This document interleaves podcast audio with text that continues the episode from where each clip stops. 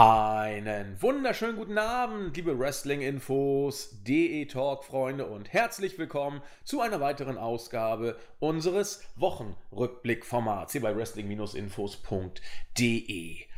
Diese Woche war zumindest bei mir privat einiges los. Ich habe das Nötigste wrestling-technisch verfolgen können, zumindest soweit, dass ich heute darüber sprechen kann. Einiges ist interessant, vieles ist, ja, will, will ich mal sagen, im Bereich der Routine ist das falsche Wort in den Zeiten, in denen wir leben, aber Business as usual kann man vielleicht sagen. Ich weiß es nicht. Es war eine Wrestling-Woche, ohne dass irgendwie links und rechts da die großen äh, Breaking News uns um die Ohren geflogen sind. Das war doch auch mal was. Da ich privat, wie gesagt, einiges zu tun hatte, war das ganz gut. Insofern können wir heute am Sonntag ganz entspannt wieder die Woche Revue passieren lassen. Eine Sache gleich vorweg, wir werden heute auch ein kleines bisschen auf AEW und NXT eingehen. Nicht zu ausführlich, aber ein bisschen was wollen wir hier auch fallen lassen. Wir haben ja schon gesagt, dass wir uns das nicht nehmen lassen wollen. Ähm, auch angesichts der Tatsache, dass Jens und Julian ja schwerpunktmäßig NXT und AEW bei sich auf dem Schirm haben. Wir machen es auch diesmal ähm, etwas ausführlicher, weil Stand jetzt äh, Julian und Jens gar nicht aufnehmen können, weil äh, Julian gesundheitlich wohl derart angeschlagen ist, dass der Podcast verschieben, äh, verschoben werden muss. Wir müssen also mal gucken, äh, ob sie das kommende Woche aufgenommen bekommen. Ansonsten wird das dann, so wie sie es ja auch angekündigt haben, so laufen, dass sie die Ausgaben oder die Ausgabe, vielleicht ist es ja nur eine, die sie dann irgendwie in einer Woche nicht schaffen, dann mit zusammenpacken in dem anderen Podcast. Sprich, ihr werdet sowieso überhaupt von AEW und NXT gar nichts verpassen von den beiden. Ähm, aber wenn ihr eben dann ein bisschen länger warten müsst, dann sehen wir uns quasi nicht in der Pflicht, aber wir stehen sofort bereit, dann auch das ein oder andere Wort zumindest über die Weeklies zu verlieren. Nur, dass ihr kurz vorher Bescheid wisst. Mit wem spreche ich über das ganze Drama? Wie immer mit meinem Wochenrückblickpartner, mit dem Randy van Daniels, unserem Jude-Olli. Gude! ja, da haben wir ihn. da muss ich äh, auch nochmal gleich anfügen, bei mir sah es leider diese Woche auch nicht viel besser aus ähm, bezüglich Freizeit, deswegen muss ich äh, alle New Japans-Fans ein bisschen enttäuschen. Und zwar werden wir äh, King of Pro Wrestling heute dann doch nicht sprechen, wie letzte Woche äh, angedeutet. Allerdings äh, haben wir uns jetzt mal so, äh, ja, jetzt nicht verbindlich vorgenommen, aber wir haben ja jetzt mal so gesagt, nächste Woche äh, findet ja mit Power Struggle dann das letzte große Event vor äh, Wrestle Kingdom statt. Da wir aber wahrscheinlich nicht dazu werden, das Sonntagmorgens äh, uns live anzuschauen, haben wir gesagt, ähm, nehmen wir in welcher Konstellation auch immer, also kann auch sein, dass dann vielleicht Jens oder Claudio dabei ist, äh, müssen wir mal gucken. Nehmen wir dann vielleicht äh, übernächste Woche nochmal einen extra New Japan Podcast auf, wo wir dann eben über King of Pro Wrestling und Power Struggle äh, sprechen und dann auch schon mal einen kleinen Ausblick auf Wrestle Kingdom liefern. Genau, wir versuchen das alles irgendwie abzudecken in der ein oder anderen Konstellation und das sollte uns auch doch irgendwie gelingen. Ja, diese Woche steht bei uns im Fokus auf, ja, müssen wir es sagen, ja, wir müssen es sagen, auf Crown Jewel, denn beim Marktführer stand der Fokus auf Crown Jewel. Wir haben quasi sowohl bei Raw als auch bei SmackDown ja die relevanten Segmente nahezu allesamt entweder komplett in Bezug auf Crown Jewel gesehen oder zumindest mittelbar. Also die Rusev-Lana-Storyline spielt ja zumindest ein kleines bisschen in, in, Crown Jewel mit rein, weil Rusev ja Teil des Teams ist von Hogan. Insofern ist das etwas, woran wir heute auch nicht wirklich vorbeikommen. Und da wir den nächsten Wochenrückblick wohl erst wieder in der nächsten Woche bringen, fangen wir hier und heute auch schon mal an, so ein bisschen auf die Card einzugehen. Wir machen das, weil wir nicht anders können. Olli hat eine sehr konkrete Meinung zu diesem Event und ich habe diese Meinung genauso. Wir werden sie auch ähm, im Rahmen der Besprechung der Show einfließen lassen. Ich habe trotzdem vor, die Show zu gucken. Einer muss es ja machen. Und werde den Review-Podcast den werden wir entweder tatsächlich im Rahmen des Wochenrückblicks bringen oder sogar vorher schon im Rahmen einer eigenen Review. Das muss ich mal schauen. Denn Olli, so habe ich dich verstanden, du wirst die Show ja definitiv nicht gucken. Selbstverständlich nicht. Also ich habe mir die letzten beiden Shows mir auch schon nicht äh, angesehen und ich sehe auch nicht, dass sich da ähm, aus irgendwelchen Gründen etwas geändert haben sollte, warum ich mir die Show jetzt ansehen sollte. Es gibt auch keine Gründe, finde ich. Also. Und da will ich auch mal noch hinzufügen, da könnte die Card oder auch meiner Meinung nach dann die Qualität des Events so gut sein, äh, wie sie will. Selbst wenn man mir jetzt im Nachhinein erzählen würde, dass das Event, äh, keine Ahnung, das beste ein, Ein-Tages-Event seit was weiß ich was war, äh, würde ich sie mir trotzdem nicht anschauen. Aus, ich denke mal, äh, für die meisten Leute nachvollziehbaren Gründen, warum ich ähm, diese Kooperation zwischen WWE und der saudischen Regierung nicht unterstütze. Ja, aber Olli, es sind doch schon längere Zeit offiziell keine Journalisten mehr zersägt worden oder kleine Kinder geköpft. Was hält dich denn davon ab, die Show jetzt zu gucken? Ich verbuche das mal als rhetorische Frage. Ähm. Eventuell könnte man ja mal äh, den guten äh, Finn Balor fragen, äh, warum er wahrscheinlich ähm, jetzt bei NXT ist und eben nicht auf dieser Card steht. Ja, also ich, ich knüpfe da mal kurz an. Wir haben ja immer wieder mal ein paar neue Hörerinnen und Hörer, da freuen wir uns auch immer riesig drüber. Ähm, die meisten von euch werden vielleicht noch die Review zur letzten Crown Jewel ähm, Geschichte im Ohr haben. Die habe ich damals mit dem Julian gemacht, mit dem Fake Julian. Und da habe ich seinerzeit wirklich ausdrücklich, deutlich und mehrfach dazu aufgerufen, diesen Verein WWE zu boykottieren. Aus diversen Gründen. Ähm, erstmal war das Wrestling katastrophal schlecht. Und zum Zweiten muss man da sich irgendwann moralisch auch mal die Frage stellen, kann man das noch oder kann man das nicht? Und es gab immer eine große Diskussion von wegen geheuchelt und stellt euch nicht so an, ihr fahrt ja auch Autos, die, die Benzin schlucken und das Öl muss ja irgendwo herkommen. Und wenn ihr alle so gut Menschen seid, dann dürftet ihr das alles auch nicht. Ist alles richtig. Habt ihr auch vollkommen recht. Da will ich mich hier auch gar nicht als den großen Moralapostel aufstellen. Ähm, aber nochmal, sich zum Hofnarren eines solchen Regimes zu machen, äh, die schmeißen mit Millionen um sich, um da Kane Velasquez zu kriegen und sie kriegen ihn auch, um Tyson Fury zu kriegen und sie kriegen ihn auch. Sie werden alles kriegen. WWE kriegen sie sowieso, wenn der Preis stimmt, gar kein Problem. Aber ähm, wie gesagt, unabhängig jetzt davon, ob das eine wrestlerisch gute Show wird, in Klammern wird es sowieso nicht. Die Saudi-Arabien-Shows waren bis jetzt immer schlecht. Aber wie Olli schon sagte, selbst wenn jetzt ausnahmsweise, und die Karte sieht gar nicht mal so schlecht aus, wenn jetzt ausnahmsweise da was Gutes rüberkommt, ach, es ist einfach der letzte Dreck. Und das, da bin ich irgendwie immer unsympathisch und un, äh, unobjektiv, kann man das sagen. Objektiv sind wir sowieso nicht, aber. Naja, was hat das mit unsympathisch zu tun? Oder auch diese dämlichen Vergleiche dann, ob jemand Auto fährt oder nicht, äh, wo ich auch mal hinzufügen äh, kann, äh, ich habe nicht mal ein eigenes Auto, also in der Regel fahre ich Bahn. Ja, ich viel nicht. dazu. ich habe keiner gemerkt. Aber, aber ähm, tut mir leid, also wer mit solchen Vergleichen dann anfängt, um so eine Scheiße zu verteidigen, also da fällt mir auch nichts mehr zu ein. Nee, da fällt uns nichts zu ein. Und wir werden, ich werde diese Leier auch jedes Mal runterbeten im Vorfeld zu einer Saudi-Show und auch im Nachgang zu einer Saudi-Show. Und nochmal, es hat schon seine Gründe, warum bei uns im Team diese Show von allen mittlerweile boykottiert wird. Und wie gesagt, wenn ich nicht der arme Spinner wäre, der hier letzten Endes die WWE-Fahne noch halbwegs hochhält und wie gesagt auch nur zum Wohl der Seite und weil es eben der Marktführer ist, muss man ja ganz deutlich sagen, wir müssen berichten und so sehen wir uns auch, also berichten wir auch über den Marktführer. Wir ja, man muss zumindest mal die Ergebnisse halt bringen. Genau. Und ansonsten äh, sagen wir da ja auch relativ deutlich unsere Meinung zu. Eben, also wir sind ja auch keine WWE-Fanpage. Wenn ihr sowas sucht, gibt es wie Sand am Meer solche Seiten. Dann müsst ihr woanders hin. Ähm, und wir berichten über den Marktführer, wir berichten über kleine Ligen, wir berichten über alles.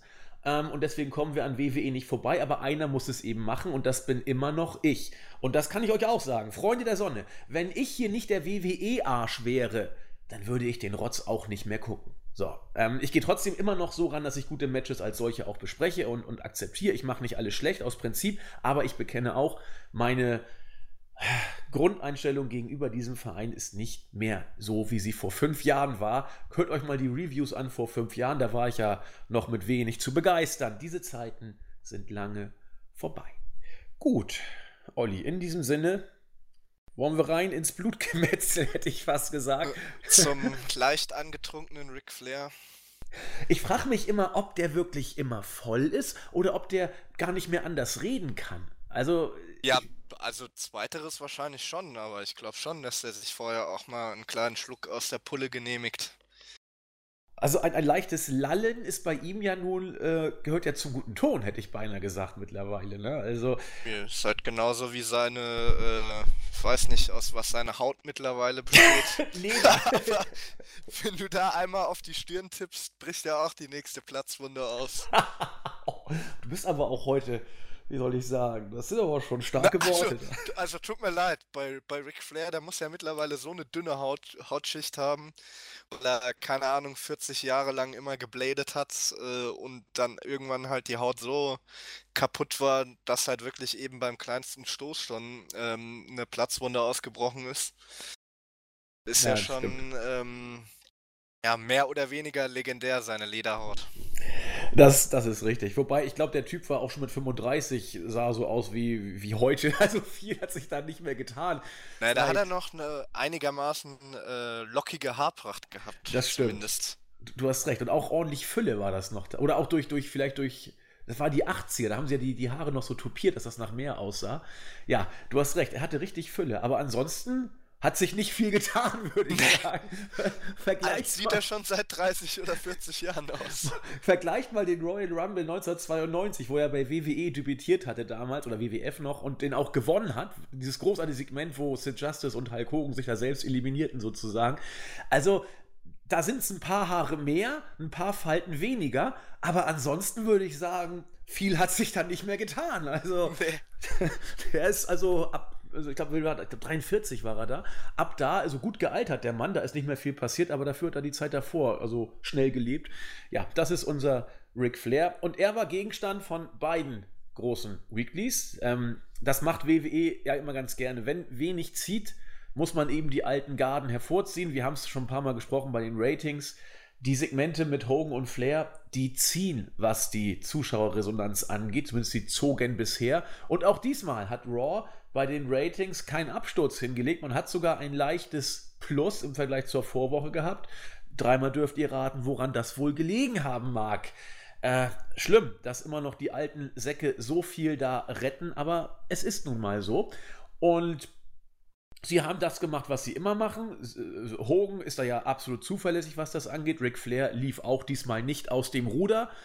Ja, sie haben eben Crown Jewel aufgebaut. Man hat dann noch von Seiten Ric Flairs ähm, dann jetzt das neue Team-Captain-Mitglied Joe McIntyre aus dem Hut gezogen. Kann man alles so machen. Und damit steht jetzt auch fest, Team Hogan gegen Team Flair in voller Pracht. Für Hogan Roman Reigns, Rusev, trotz Eheprobleme, Ricochet, Shorty G, wie er offiziell jetzt auch heißt, mit dusseligem Outfit und Ali gegen das Team Flair, bestehend aus Team Captain Randy Orton, King Corbin, Bobby Lashley, Shinsuke Nakamura und Drew McIntyre. Liest sich auf dem Papier gar nicht mal schlecht, die Paarung. Allerdings, es ist ein 10-Man-Tag-Team-Match und wie ich das sehe, nicht mal ein Elimination-Match, also kein Survivor Series-Match. Das heißt, der erste Pin wird hier für den Sieg sorgen. Gibt und wahrscheinlich ich, im Zweifelsfall ein Rematch bei, bei der Survivor Series. Geil! Crown Jewel baut die Series auf. Kannst du haben. Die Series kommt gleich danach. Du hast recht. Ich glaube, dazwischen kommt gar nichts mehr, oder? Ich gucke mal kurz.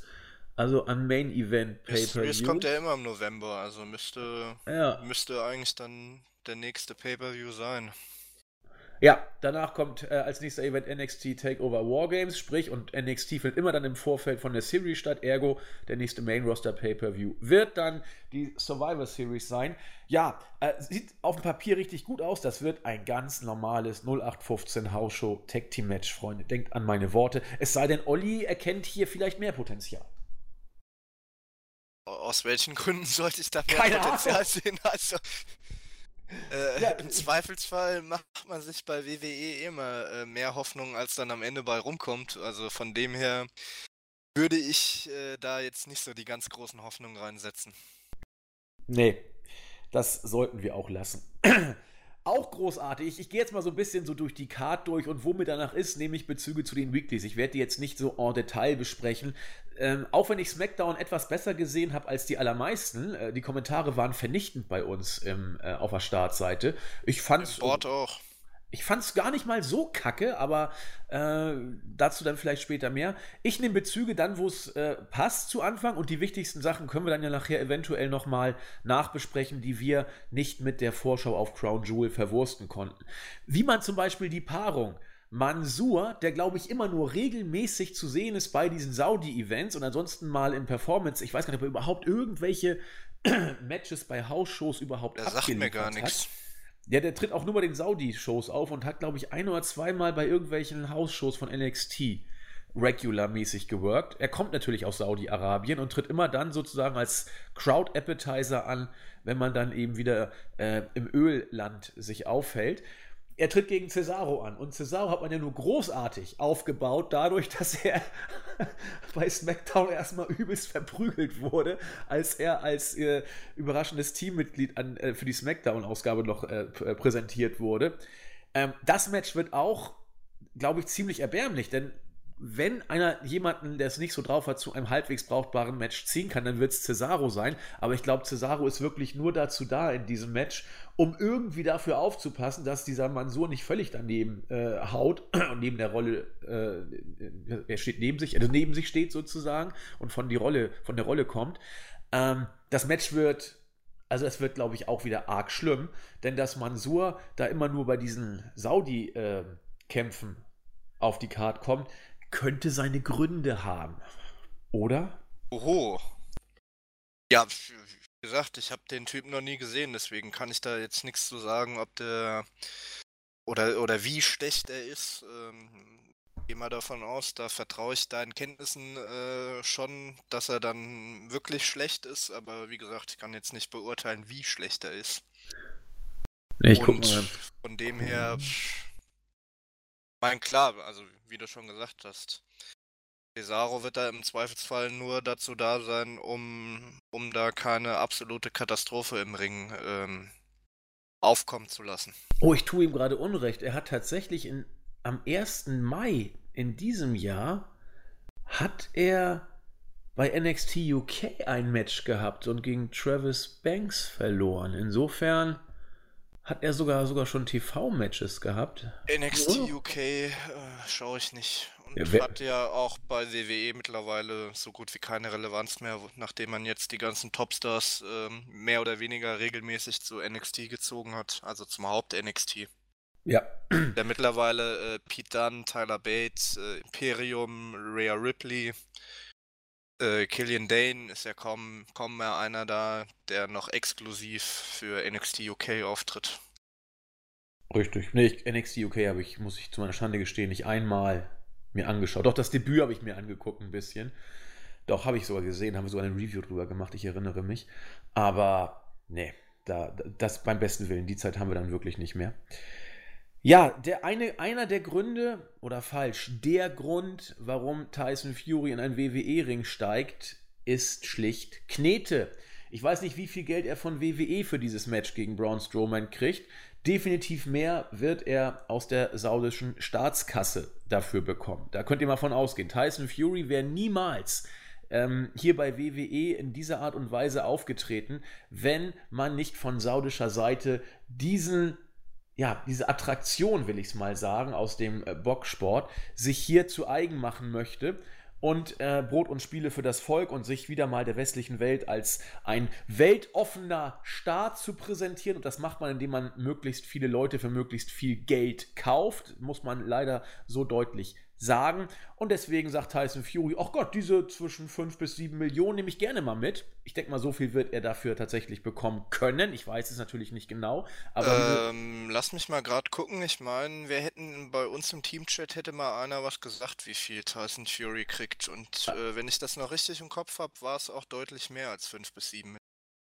Also ich weiß, dass äh, Alvarez und Melzer im Observer Radio drüber philosophiert hatten und da sind so die Zahlen mal in den Raum geschmissen worden. WWE zahlt vielleicht zwischen zwei bis höchstens drei Millionen und der Rest, die fünf bis sieben Millionen, kommt von saudischer Seite, sodass man hier ungefähr bei und bei zehn Millionen sich einpendeln könnte. Also ich habe jetzt nochmal geguckt, ähm, Max hatte mal einen Bericht reingestellt bei uns im Teamchat und da war von äh, 15 Millionen Dollar die Rede. Ja, also damit ihr mal seht, über was für Größenordnung wir uns hier unterhalten, dafür, dass jemand sich als, ja, was soll denn das? Was will man uns denn damit beweisen? Dass man jetzt äh, weltoffen ist oder einfach nur, dass man zeigen will, wir können euch eh alle kaufen? Ich, ich weiß es beim besten Willen nicht, aber das ist der Grund, warum Tyson Fury hier im Ring steht, muss man sagen. Diese 10 bis 15 Millionen, die nimmt er natürlich gerne mit. Ähm, das wird schon eine Katastrophe werden. Braun Strowman gegen Tyson Fury. Was immer da passiert, es wird kurz, heftig und hässlich. Oder erwartest du mehr? Nein, also ich kann halt jetzt äh, schlecht einschätzen, inwiefern äh, Tyson Fury jetzt wirklich ähm, äh, ein glaubwürdiges äh, Wrestling-Match ähm, bieten kann. Aber wenn ich mir schon äh, die Aktion vom guten Kane Velasquez angeschaut habe, habe ich da eher weniger Hoffnung, weil ich glaube, wenn, dann dürfte Kane Velasquez der deutlich bessere sein, der ja auch schon bei äh, AAA angetreten ist im Wrestling.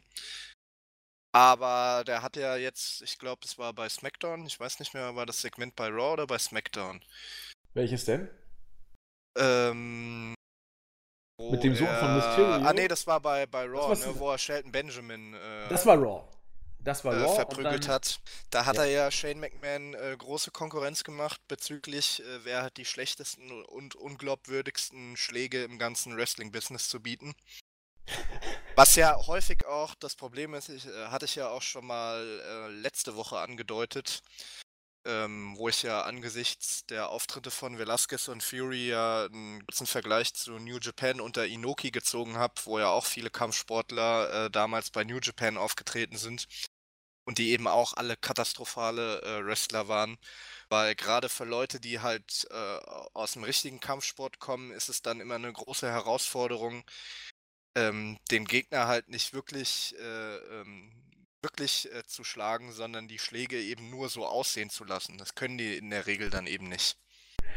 Nee, weil die ja immer zuschlagen sonst, Ja, richtig. ja. Und bezüglich äh, ist der gute Kane Velasquez keine Ausnahme, weil das sah bei Raw wirklich äh, ganz grauenhaft aus.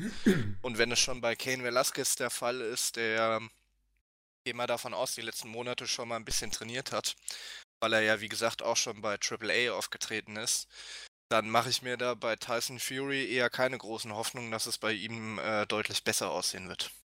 Nee, ich mir auch nicht. Aber wo du gerade Kane Velasquez so schön angesprochen hast, während er bei Raw mit nicht so guten Schlägen glänzen konnte, hat er uns bei SmackDown sein großes schauspielerisches Potenzial näher gebracht in diesem großartigen Engel, wo Dominik auseinandergenommen wurde. Ich glaube, das könnte als eins der erbärmlichsten Video-Engels äh, der Geschichte äh, eingehen oder als eins der erbärmlichsten Video Engels überhaupt in die Geschichte eingehen. Ich meine, relativ am Ende der Show, nachdem Brock Lesnar ja den guten Dominik auseinandergenommen hat.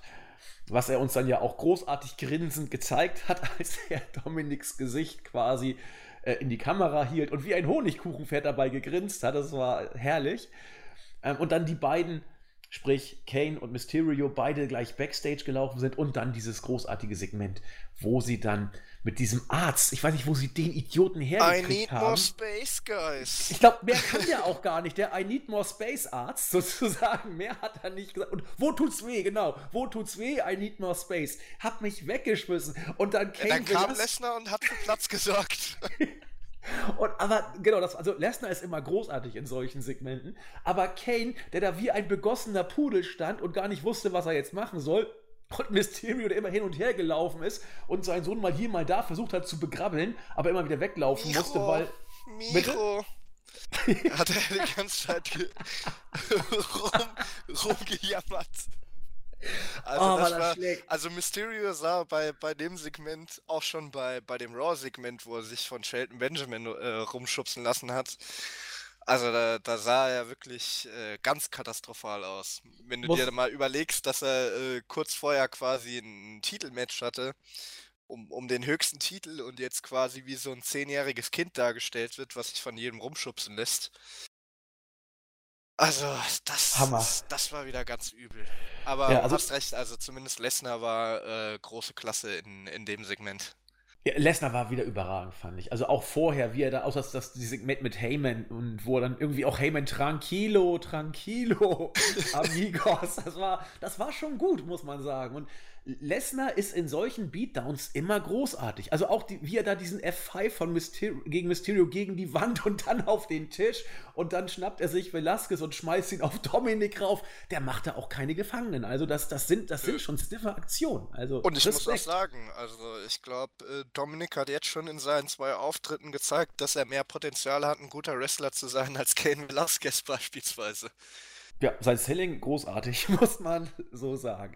Ja, wie gesagt, warum sind die beiden auf der Card? Klar, weil es Asche gibt. Ich weiß auch nicht, wie viel Kane Velasquez kriegt. Er wird aber auch ordentlich Asche äh, mitnehmen. Wobei man hier sagen muss, Velasquez will auch wresteln. Das ist kein Geheimnis. Er ist ein Wrestling-Fan, seine Familie auch. Ähm, der war bei AAA. Ähm, dass er jetzt zu WWE gekommen ist, hat nur einen Grund.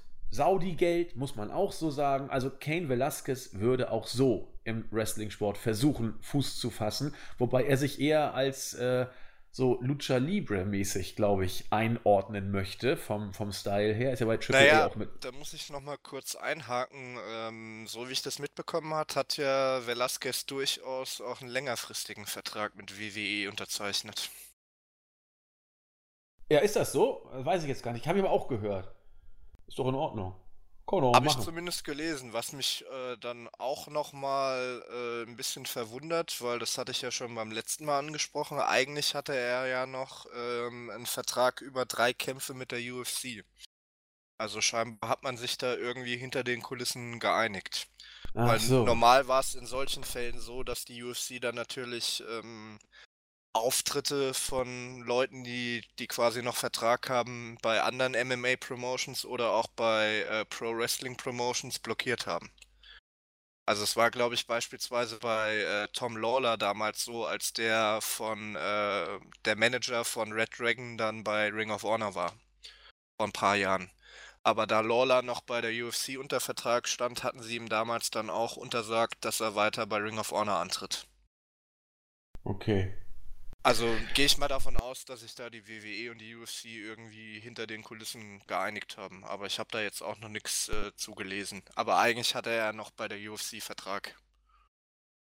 Ja, oder es wird irgendwann noch äh, interessante Gespräche, vielleicht auch rechtlicher Art geben. Also da wäre, glaube ich, schon lange was passiert. Also das kann ich mir jetzt nicht vorstellen, dass man das jetzt hier seit drei Wochen laufen lässt, äh, obwohl man sich da quasi noch nicht geeinigt hat.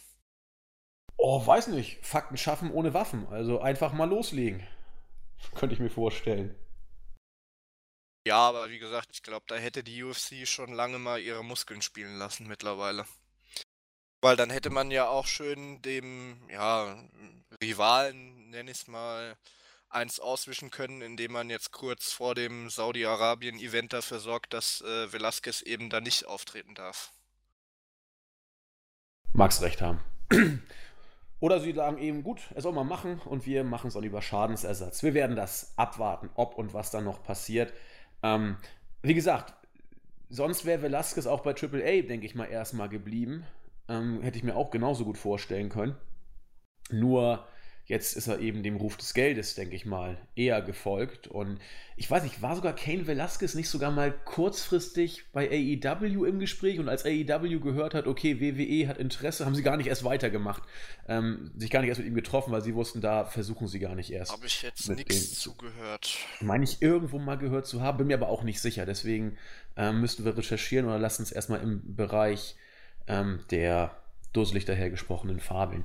Ja, ich bin gespannt. Also Brock Lesnar gegen Kane Velasquez bin ich schon ein bisschen eher gespannt, auch wenn seine Schläge am Montag nicht Ich wirklich nicht. Ich viel. kann ja sagen, wie das ablaufen wird. Dann erzähl. Die werden versuchen, so einen, äh, einen gestellten MMA-Kampf äh, zu bringen, also viel mit Takedowns und Ground and Pound und ein paar Schläge.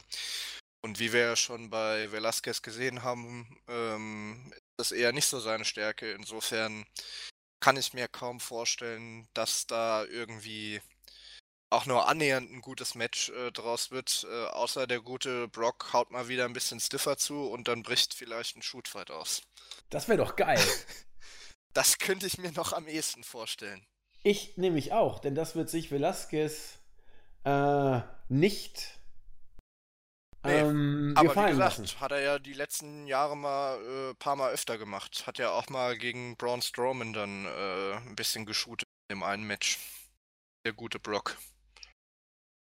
Okay. Weiß gar nicht mehr, welches Match das war, aber äh, da gab es auch zwei, drei richtige Schläge. Und dann war Ruhe im Karton. Weil der gute, ja, weil der gute Braun Strowman halt äh, ein Strongman ist und kein, kein Fighter. Aber wie du schon gesagt hast, äh, Kane Velasquez würde sich das wahrscheinlich eher nicht gefallen lassen. Nee, glaube ich auch. Und das wäre, glaube ich mal, also wenn, oh, das wäre ja geil, wenn das so passieren würde. Wenn dann irgendwie Brock einmal, und, und Brock ist da ja nun nicht als zimperlicher Mensch bekannt, wenn er dann einmal zu deutlich oder zu doll zuhaut, kann ich mir vorstellen, dass Kane dann sagt, so Freundchen, du bist aber gut mit lustig und dann geht's da richtig zur Sache. Und dann nicht Shane McMahon-mäßig, sondern dann richtig.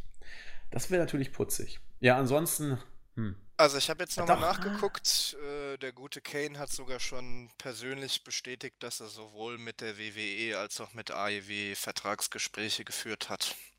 Meine ich doch. Und da hat AEW dann irgendwann gesagt, komm, äh, wir lassen das, weil das, was WWE jetzt raushaut, jetzt, wie gesagt, nicht nur das TV-Vertragsgeld, sondern auch das Saudi-Geld dazu, da, da muss AEW eben sagen, komm, wir lassen es mal. Es sei denn, sie machen die Khan-Family da bankrott. Ja, macht ja auch Sinn, weil äh, Cody stand ja in demselben Match und ich meine auch im selben Team wie Kane bei Triple Mania, wo ja Kane Velasquez sein Wrestling-Debüt gefeiert hat bei Triple A. Stimmt.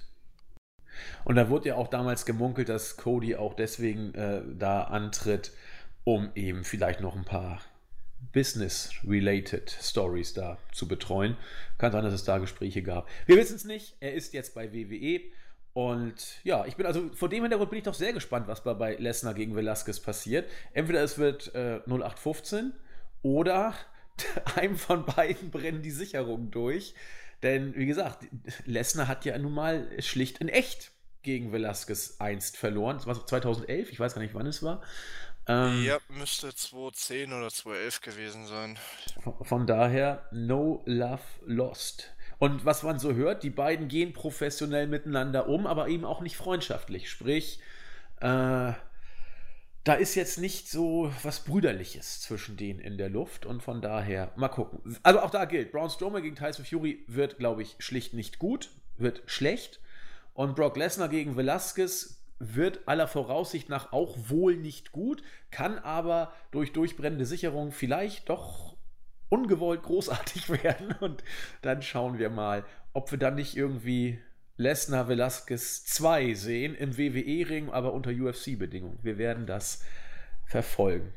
Ja, der Rest liest sich dann mehr oder weniger belanglos bis bescheuert. Mm, Wir haben ein Nine-Team Tag-Team Turmoil, Turmoil-Match. Nicht um die WWE Championship oder irgendeinen WWE äh, Brand Tag Team Titel, sondern um den großen WWE World Cup.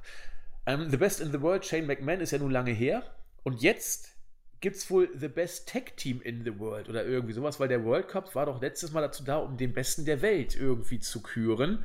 Und da haben wir jetzt quasi alles da, was bei WWE rumläuft. New Day, Viking Raiders, Heavy Machinery, Lucha House Party, äh, Hawkins, Hawkins and Ryder, Revival, The OC, Ziggler und Root, das B-Team. Die kriegen es alle miteinander zu tun. Und ich glaube, was da am interessantesten zu sehen sein wird, wird die Tatsache sein, wie man alle in einen Ring bekommt. Ich überlege gerade, ein Turmoil-Match, was ist das denn? Alle gegen alle oder was ist das? Eigentlich schon, ja. Ja, ach du Scheiße. Aber El Elimination Rules? Nee, First Fall oder was? Ja, es wird halt mal so und mal so ausgelegt, wa? Oh Gott. Ja, gucken wir mal. Also auch das kann, sag ich mal, schnell und kurz sein. Äh, Wenn es ein normales Turmoil-Match ist und alle im Ring sind, wird es eh nur ein großes Geprügel und alle sind froh, wenn sie heil rauskommen. Ja, da wird nicht viel zu erwarten sein. Wo ich gerne was zu sagen möchte, ist das Match um die Universal Championship. Seth Rollins und The Fiend Bray Wyatt treten wieder einander an. The Fiend jetzt bei SmackDown mit neuem Firefly Funhouse. Es hat sich eigentlich gar nichts geändert, nur es ist für mich unsäglich belanglos geworden mittlerweile. Das ist aber eine andere Geschichte. Wir haben hier ein False Count Anywhere Match, wo man sich nicht entblödet hinzuzuschreiben, Match cannot be stopped for any reason. Nimmt das denn noch irgendjemand jetzt ernst? Also, wir haben beim Hell in a Cell Pay-Per-View ein Hell in a Cell Match gehabt, wo alles erlaubt ist, alles. Jetzt habe ich gelernt, nein, nein, wenn man den anderen umbringen will, dann muss der Referee schon einschreiten. Und jetzt nicht?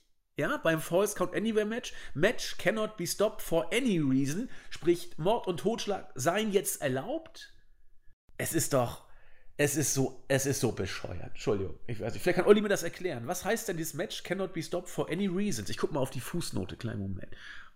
Erst naja, Olli sich äußert. Ich gehe mal davon aus, da wird man halt einfach auf die große äh, Kritik an der Stoppage beim Hell in a Cell Pay-Per-View, äh, ja, wird man, wird man jetzt halt quasi diesen Zusatz deswegen da hinzufügen, um dann die Illusion, ähm, äh, ja, den Fans die Illusion zu geben, dass solch eine Stoppage in diesem Match eben nicht noch einmal vorkommen kann.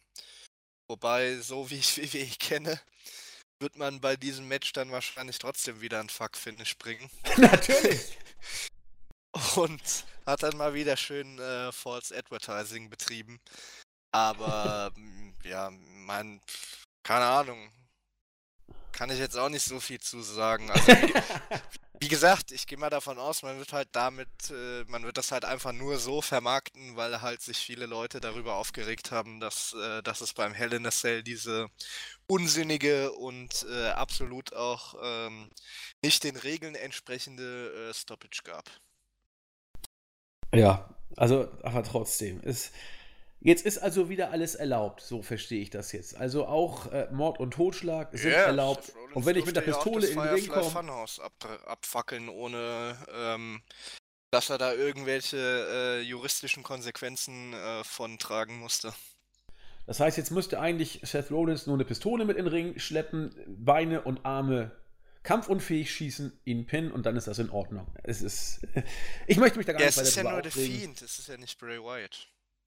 Ach so, du hast ja recht. Da bringt das ja sowieso wieder nichts, letzten Endes darum zu ballern. Du hast auch gehört nee. jetzt Bray Wyatt beim Comeback vom Firefly Funhouse. Ich bin doch nur Bray Wyatt, warum tust du mir das an? Ja, das hat er doch aber gesagt, nachdem, äh, während das Haus niedergebrannt wurde. Ach so, wurde. stimmt ja. Doch, ja, ja. Das, das hat er letzte Woche, Woche doch gesagt. Wofür er viele Pops bekommen hat. ja, Seth Rollins ausgebucht wurde. ja, aber die Buhrufe sind auch nicht weniger geworden. Also ja, verständlich daher. bei dem beschissenen Booking. Ja, wir wiederholen uns da, aber wir müssen das. Es, es, ändert sich ja nichts. Also nur weil jetzt eine Woche ins Land gegangen ist, heißt das ja nicht, dass wir äh, unsere Sichtweise geändert haben. Äh, Rollins Booking ist immer noch bescheuert. Wobei es gibt eine kleine Nuance, die in dieser Woche dazugekommen ist und da sprechen wir gleich drüber. Kurz, um das Ergebnis rund zu machen. Es wird noch eine 20-Man Battle Royal geben, wovon noch nicht ein einziger Teilnehmer überhaupt offiziell angekündigt wurde bis jetzt. Lassen wir uns überraschen. Und der Gewinner darf gegen AJ Styles um die United States Championship noch im Laufe der Show antreten. Man darf gespannt sein, was da passiert. Sieben Matches, wie gesagt, sind angekündigt. Rein vom Papier her liest es sich stellenweise interessant, bis man darf erwarten, was für ein Autounfall das wird. Mal gucken. Olli wird es nicht verfolgen. Ich kann jeden verstehen, der es auch nicht tut. Rate euch auch nach wie vor wieder. Guckt es nicht. Das Einzige, was dafür spricht, es kommt wirklich zur Primetime, also 8 Uhr, glaube ich, oder 9 Uhr, ich weiß gar nicht, wann es nach europäischer Zeit losgeht, oder um 19 Uhr, ich muss mich nochmal schlau machen. Also das ist einer der wenigen WWE-Pay-Per-Views, die man, sag ich mal, sich entspannt angucken kann von der Zeit her, ohne die Nacht durchzumachen. Trotzdem, geht in euch, ob ihr das wollt. Wir berichten ja sowieso drüber. In diesem Sinne. Olli, abschließende Worte zu Crown Jewel oder sagst du, du verschwendest dafür keine weitere Silbe? Weiteres. Sehr gut. Dann äh, wollte ich noch eine kurze Nuance zu Seth Rollins und seinem merkwürdigen Booking beitragen. Bei Monday Night Raw haben wir das Debüt von Umberto Carli Carrillo. Carrillo gesehen. Ähm, Wo Seth Rollins als Astrainer Heel erstmal aufgetreten ist. Ich habe das nämlich nicht so richtig verstanden. Ähm, Erstmal wird Seth Rollins von Charlie Caruso interviewt und holt sich die verdienten CM Punk-Chants ab. Soweit, so gut. Dann zeigt er sich als überzeugter Brandstifter völlig äh, äh, frei von irgendwelchem Schuldbewusstsein und sagt vielmehr, dass es war eine gute Sache, das Firefly Funhouse äh, niederzubrennen. Äh, es ging einfach nicht anderes. Dann steht da Umberto Carrillo rum und Rollins geht hin und sagt, so, das, was ich da jetzt gemacht habe mit Wilds House, war nicht so richtig doll, aber wie gesagt, es gab keine Alternative. Eigentlich bin ich doch ein cooler Typ. Und du, Cario, willst hier Universal Champion werden. Na gut, wenn du meinst, dass du es drauf hast, dann treten wir doch heute mal gegeneinander an. Cario freut sich und dann gab es dieses Match. Das war übrigens gar nicht mal schlecht, fand ich. Ich habe es also mir gerne angeguckt. Gerade Cario durfte sehr viel äh, zeigen und scheinen. Wie man so schön sagt, äh, he was allowed to shine. Dann, äh, völlig, das Finish habe ich nicht verstanden. Es hat einen Curbstorm gegeben und das hat gereicht. Ich habe gehört, ein Curbstorm ist mittlerweile ja überhaupt nichts mehr wert, aber gegen Cario hat einer ja, Nur gereicht. wenn du gegen Brock Lesnar antrittst. Dann ist er was wert, oder? Nee, dann brauchst du fünf. Ja, und gegen den Fiend brauchst du 10 und er 11 und es bringt nichts, letzten Endes. Ja, der also... Fiend ist ja auch übernatürlich. Achso, den musst du aus der Klammer nehmen, sozusagen. Ja, ja. Okay. So, was verstehst, du, verstehst ja nicht dieses großartige WWE-Booking. Nee, das Diese ist unglaublich so komplexen Geschichten, die die erzählen. Ja, also jetzt ist quasi alles wieder richtig gerückt. Nur Lesnar ist ein Ausnahmeathlet und der Fiend ist ein Übermensch. So muss ich mir vorstellen. Absolut korrekt. Das macht doch alles Sinn. Ich verstehe, warum alle so über das Booking immer bashen. Passt doch alles. Passt doch alles. Warum war jetzt Seth Rollins hier, hier äh, Heel? Musst du mir kurz erklären. Ja gut, weil er halt mit seiner üblichen Arroganz aufgetreten ist. Schön seine Brandstiftung gerechtfertigt hat. Also tut mir leid. So tritt in meinen Augen ein astreiner Heel auf. Ich meine, gut, nach dem Match haben sie sich dann noch die Hände gegeben, aber Seth Rollins ist einfach kein gutes Face. Tut mir leid. Aber ich finde das auch so großartig. Ja, ich bin jetzt nicht so richtig stolz drauf, dass ich das Haus angezündet habe, aber das musste eben schon mal sein. Also das, Freunde, also man muss ab und zu mal die Häuser anzünden von anderen Leuten, wenn es eben nicht anders geht. Also, ich habe mal so ein bisschen nachgeguckt. Brandstiftung ist eine gemeingefährliche Straftat. Warum? Weil man nie genau wissen kann, ob da nicht vielleicht noch irgendjemand sich in diesem Haus befindet. Ja, hast Deswegen du ja auch gesehen auch bei SmackDown. Rambling Rabbit ist gestorben. Ja, der hat es nicht geschafft. der hat es nicht geschafft. Und er sah auch ziemlich übel aus, muss man sagen. Ähm, aber. Äh, wie gesagt, deswegen wird die Brandstiftung auch nach deutschem Recht relativ hart bestraft. Ne? Aber das wird hier WWE-mäßig ganz elegant äh, gelöst. Ja. ja. meine Güte, wenn es sich anders geht, nicht, dann wie die Feuer frei. in den USA aussieht. Vielleicht ist da Brandstiftung nur ein Kavalierdelikt. Also ich glaube, da wird es, glaube ich, mindestens genauso hart bestraft werden, weil die haben da ja gerade so mit Farmen und so, da wird das ja richtig, äh, glaube ich, ähm, existenziell noch teilweise ich, wie gesagt, ich werde werd mal das amerikanische Strafrecht mir mal angucken, wie das da aussieht. Also im deutschen Strafrecht ist eine Brandstiftung kein Scherz. Also da bist du auch ganz schnell im Bereich eines Verbrechens und da gehst du mal schneller. Ja, was soll es denn auch sonst anderes sein? Ja, ein Vergehen. Das ist nicht so schlimm wie ein Verbrechen. Aber nicht jeder Tatbestand ist ein Verbrechen. Die meisten sind sogar nur Vergehen. Aber das Brandstiftung bist du schnell beim Verbrechen dabei. Und ja, wie gesagt, das muss man eben ab und zu mal machen, wenn man sich mit, Achtung, Herr, Herr Staatsanwalt, mein äh, Gegner war ein Übermensch. Nee, ist klar. Da gehst du gleich in die geschlossen und kommst auch, kommst auch nicht mehr raus dann. Wunderbar. Ja, das war, sag ich mal, Raw. Ansonsten viel belangloser Mist mit Rusev und Lana, die mit äh, Lashley durchbrennt und ihm irgendwie Sahne auf seine Nase stupst. Und Rusev nimmt das Restaurant Keine Ahnung, Ich habe mir das gar nicht erst äh, angeschaut. Zurecht. Besser für meine Nerven. R-Truth hat doppelt gesehen und den Titel verloren gegen die Singh-Brüder. War nett gemacht, ähm, aber eben 24. Ich finde immer noch den 24 in Ordnung. Die Championship, man macht da das Beste draus, was man kann. Es ist nicht dazu gedacht, die Show zu tragen. Es ist ein netter Sidekick. Äh. Mehr kann es nicht sein. Für Olli nicht mal mehr das.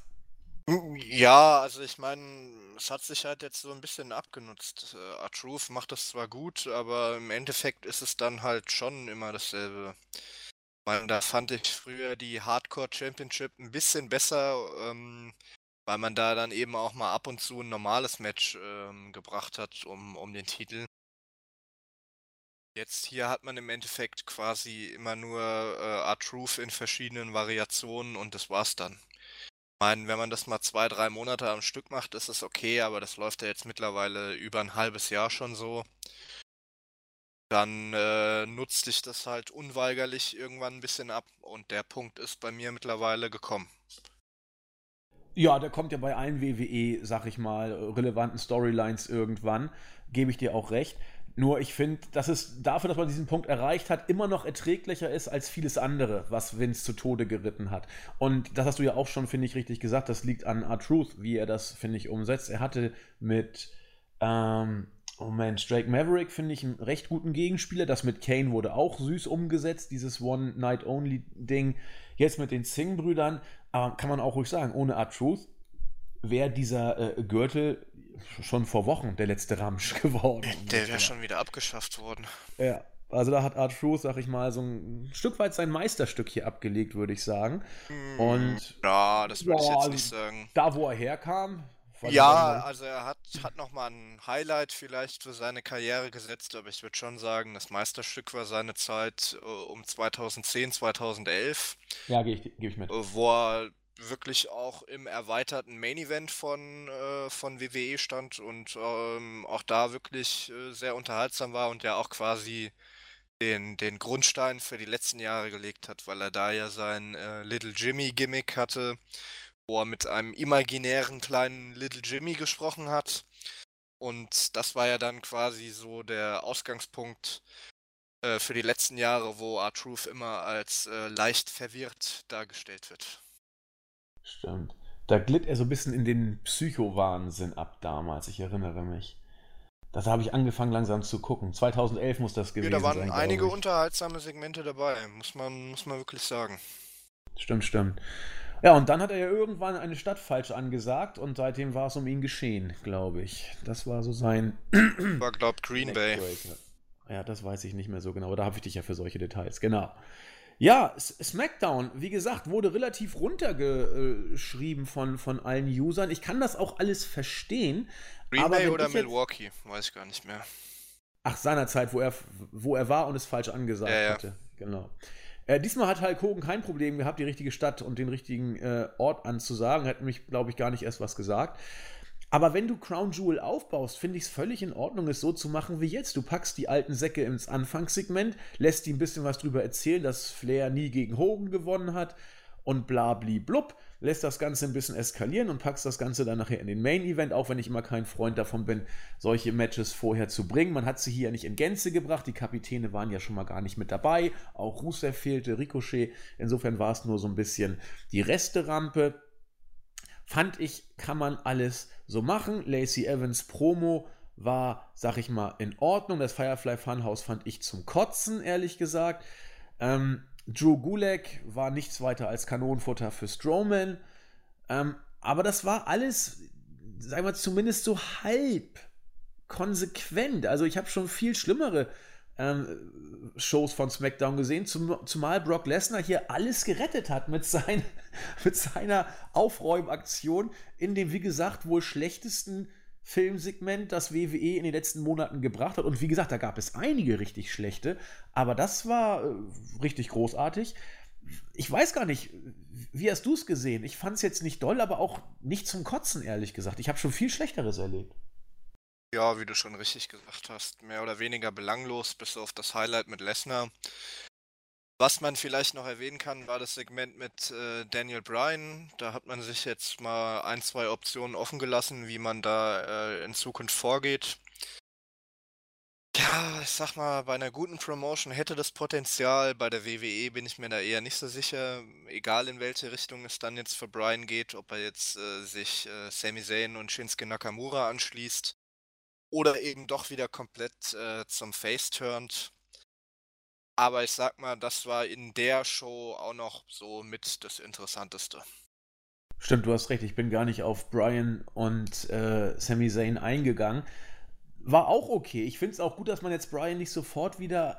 Oh, da wollte ich doch noch ein bisschen was zu sagen. Gut, dass du es angesprochen hast. Vielen Dank. Nicht sofort wieder als 0815 Babyface darstellt.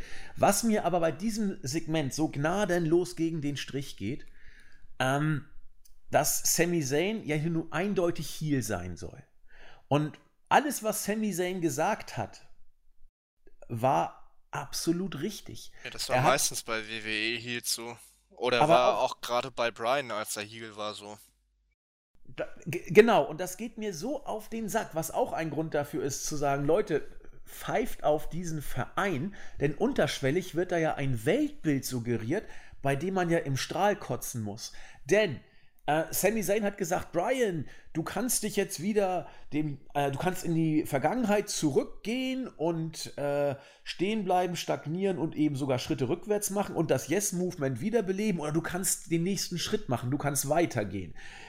Äh, zum Beispiel unseren Weg. Denn du bist Veganer, weißt du, wer auch Veganer ist? Ich bin Veganer, sagt Sami Zayn. Ich hasse es, wie diese äh, momentane äh, Essensindustrie funktioniert mit Käfighaltung und Tierquälerei und so weiter.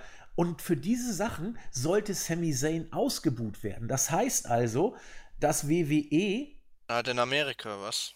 ja, genau, Die das wollen WWE sich ihr, ihr gutes Fleisch oder beziehungsweise äh, besser gesagt ihr schlechtes Fleisch nicht verbieten lassen.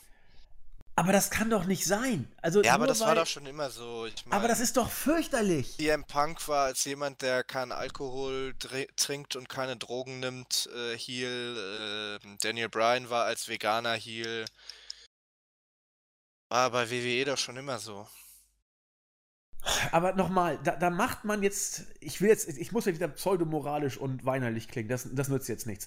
Jeder weiß, dass die äh, Umweltverschmutzung, sag ich mal, von Amerika aus jetzt nicht die kleinste ist, sozusagen.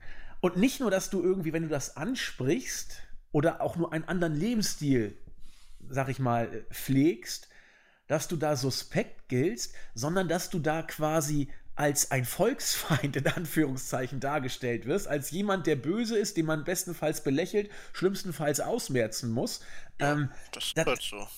Ja, aber das ist doch fürchterlich. Also wird mir ganz schlecht, wenn In bestimmten. Kreisen von den USA bist du ja auch ein Volksfeind, wenn du ähm, eine gesetzliche Krankenversicherung forderst oder einführen willst, weil ja die Leute frei darüber entscheiden wollen, ob sie äh, krankenversichert sind oder ob sie zum Arzt gehen und wollen halt lieber äh, aus freien Stücken 50.000 Dollar für eine OP bezahlen oder zehn Jahre lang darauf sparen und gesundheitlich ähm, äh, am Stock gehen, bevor sie Ja, sich behandeln lassen.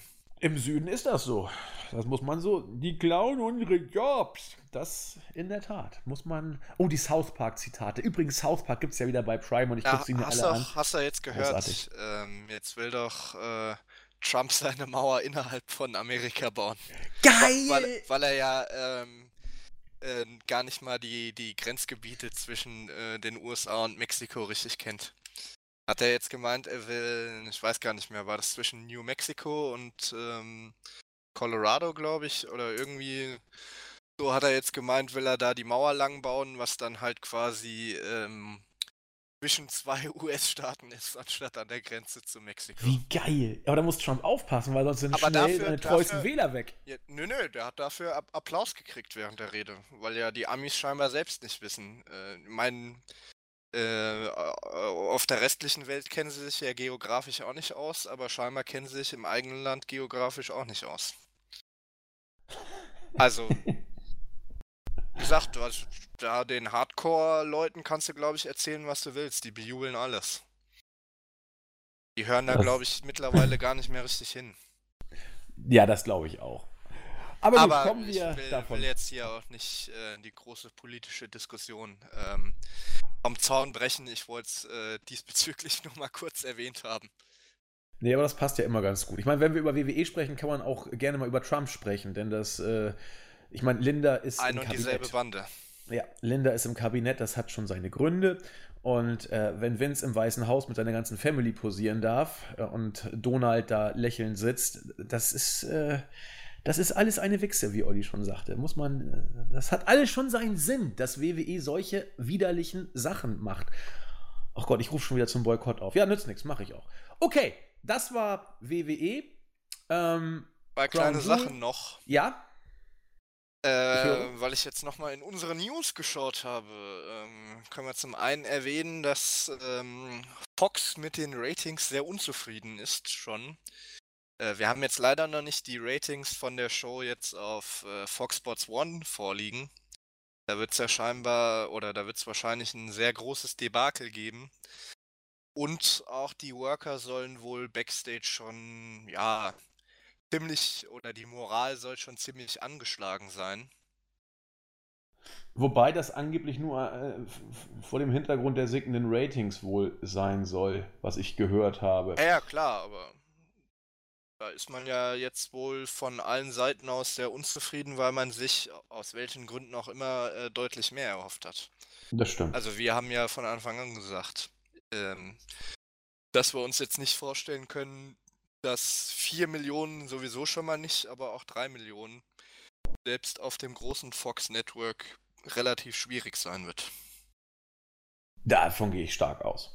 Ja, da hat man sich auch, muss man ja auch sagen, da hat sich auch Fox ver verkalkuliert nach allem, was man so gehört hat. Ja, nicht nur verkalkuliert. Also ich weiß nicht, was die geritten hat, so viel Kohle da auszugeben. Also normalerweise müssten da die Entscheidungsträger gefeuert werden, weil jeder, der sich auch nur einigermaßen mit der Materie befasst, äh, hat das genauso vorhergesehen. Ich weiß ja nicht, was äh, Vince immer und hier dieser Barrios, der da ja auch irgendwie Geschäftsführer ist und immer bei diesen Conference Calls dabei ist, weiß ja nie, was die in den Verhandlungen oder auch immer den Anlegern erzählen. Die tischen denen ja immer die größten Märchen auf und die bleiben, bleiben alle immer dabei. Obwohl ja. jeder, der sich quasi ein bisschen mit der Materie beschäftigt oder sich ein bisschen auskennt im Business, ähm, für den ist die Entwicklung keine große Überraschung. Absolut richtig. Was da vielleicht auch eine Rolle spielen mag, Rupert Murdoch ist, glaube ich, auch, hm, dem Trump nicht so völlig fern, hätte ich beinahe gesagt. Und das Kann man auch so sagen, so ja. Part of the Redneck Agenda gewissermaßen. Und wer weiß, inwiefern das da auch noch eine Rolle spielt. Vielleicht gab es ja noch mal einen oder anderen Anruf. Ich habe keine Ahnung. Wir wollen das nicht weiter thematisieren. Zumindest ist WWE bei Fox für Fox nicht der große Quotenbringer, den man da entweder naiv erhofft hat oder vielleicht tatsächlich niemals wirklich da gesehen hat, aber man kennt sich ja eben. Ich weiß es wirklich nicht, was da. Und noch der zweite Punkt, ähm, der jetzt äh, insofern auch nichts Neues ist, dass man das schon in der Vergangenheit öfter mal gemacht hat. Aber bei WWE ist man wieder sehr unentspannt, ähm, was Plakate zu anderen Promotions angeht. Oh ja. Da wurden wohl bei Raw Fans ermahnt oder auch schon der Halle verwiesen, oder nicht in die Halle gelassen, wenn sie AEW-Plakate oder Plakate, die auf AEW Bezug nehmen, mit in die Halle nehmen wollten. Ja, das ist, glaube ich, nichts wirklich Neues. Wir haben solche News auch schon ein paar Mal gehabt, aber jetzt bei AEW wird es dann doch wieder ein bisschen verschärfter ähm, durchgesetzt. Ich, man müsste mal gucken, das AEW-Publikum würde ich mir gerne noch mal ein bisschen genauer angucken. Da sieht man ab und zu WWE-Shirts. Also ich habe sie zumindest schon ein paar Mal gesehen. Man sieht vor allem viele Bullet Club-Shirts, auch nach wie vor. Und natürlich auch AEW-Shirts. Ähm, jetzt kann man sagen, ja natürlich, man passt doch immer auf, dass bei der eigenen Show nicht irgendwelche anderen äh, Promotions äh, gepusht werden. Aber wenn jetzt HSV gegen Stuttgart spielt, Warum soll ich mich denn nicht äh, in, in, in, in ein HSV-Stadion? Boah, da hast du jetzt aber schön äh, den Sieg vom HSV irgendwie in den Podcast rein. Ja, wenn wir schon mal 6-2 hier gewinnen, dann muss man auch mal, muss man auch mal hier platzieren. Wir sind ja eigentlich gefühlt schon wieder erstklassig, würde ich sagen. Da passiert ja nicht mehr viel. Der Rest ist jetzt nur noch. Da bricht die Hybris schon wieder aus. Selbstverständlich, selbstverständlich. Wo, wo wir sind, ist oben. Okay, ähm, weiter im Text. Wir haben den Marktführer abge... Also ich bitte um Nachsicht, dass wir jetzt hier, Olli und ich, so ein bisschen links und rechts pseudopolitisierend mal abgedriftet sind. Das äh, passiert uns nicht so häufig, aber wenn wir über Crown Jewel sprechen, muss das irgendwie, zumindest aus unserer Sicht, ab und zu mal mit einfließen. Ähm, das möchte ich hier aus, also ganz aus Prinzip und aus persönlichen Gründen nicht unter den Tisch fallen lassen. Ähm, hier sind wir nicht immer neutral. Also ich bin es auf jeden Fall nicht. Olli versucht es ja so gut es ist, aber auch er macht da keinen Hehl draus, dass er sich den Rotz nicht anguckt, aus, können wir ruhig sagen, moralischen, politischen Gründen. Ja, ich meine, ich habe es ja auch schon in den letzten Wochen angesprochen. Äh, ich denke mal, die wenigsten werden sich auch einen Podcast ähm, anhören wollen, wo quasi niemand eine eigene Meinung hat. Also dann brauche ich mir auch keinen Podcast anzuhören. Zumindest bei uns machen die das nicht. Wer WWE-Fanboy ist Marc das vielleicht anders? Ja, die können sich ja dann einen Podcast anhören mit äh, Leuten, die bei WWE alles abfeiern. Ich hab's ja auch schon letzte Woche gesagt, also objektiv äh, ist natürlich nichts, weil äh, jeder eine subjektive Sichtweise hat, aber ich glaube jetzt auch nicht, dass wenn wir äh, loben oder kritisieren, da großartig äh, unfair vorgehen oder auch ähm, für die Hörer unverständlich. Ich meine, wir haben ja schon auch gewisse Argumente, die wir dann äh, immer einbringen, warum wir e eben diese Meinung vertreten. Eben. Und wer uns hört, der weiß ja auch, was er kriegt oder was sie kriegt. Also wir plappern ja nicht der WWE nach dem Mund. Gut. So viel dann zu den Weeklies und zu Crown Jewel. Gerade eben, weil Julian und Jens nicht ähm, heute zu Potte kommen können wegen der angeschlagenen Gesundheit von Julian. Nochmal gute Besserung an dieser Stelle. Machen wir ganz kurz einen Blick auch auf AEW. Es wird, wie gesagt, in Gänze dann nochmal ausführlich behandelt werden. Stand im Zeichen des Tech Team Titles Tournament, wo die beiden Halbfinals ausgetragen worden sind.